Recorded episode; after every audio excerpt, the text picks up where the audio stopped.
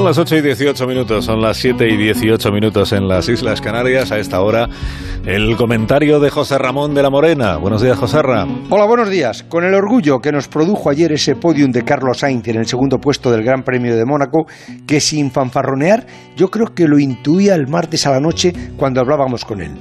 Neptuno esta mañana amanece en Madrid con su bandera rojiblanca al cuello, pero sobrio y erguido a pesar de las procesiones y multitudes que lo rodearon ayer, porque hacía siete años que el Atleti no ganaba una liga.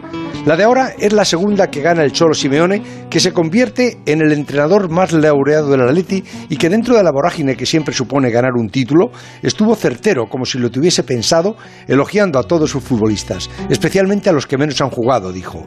Eso es lo que le da ese halo de admiración y respeto que es el que le tienen todos sus jugadores.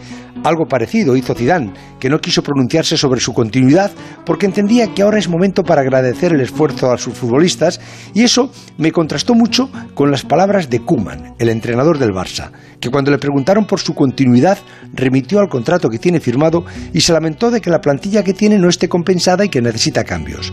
A mí me sonó a excusa y a escaqueo, y eso los futbolistas lo huelen a mucha distancia. No sé lo bueno o mal entrenador que va a llegar a ser Kuman. Donde Gentes no parece que tenga mucho y capacidad para hacer grupo tampoco.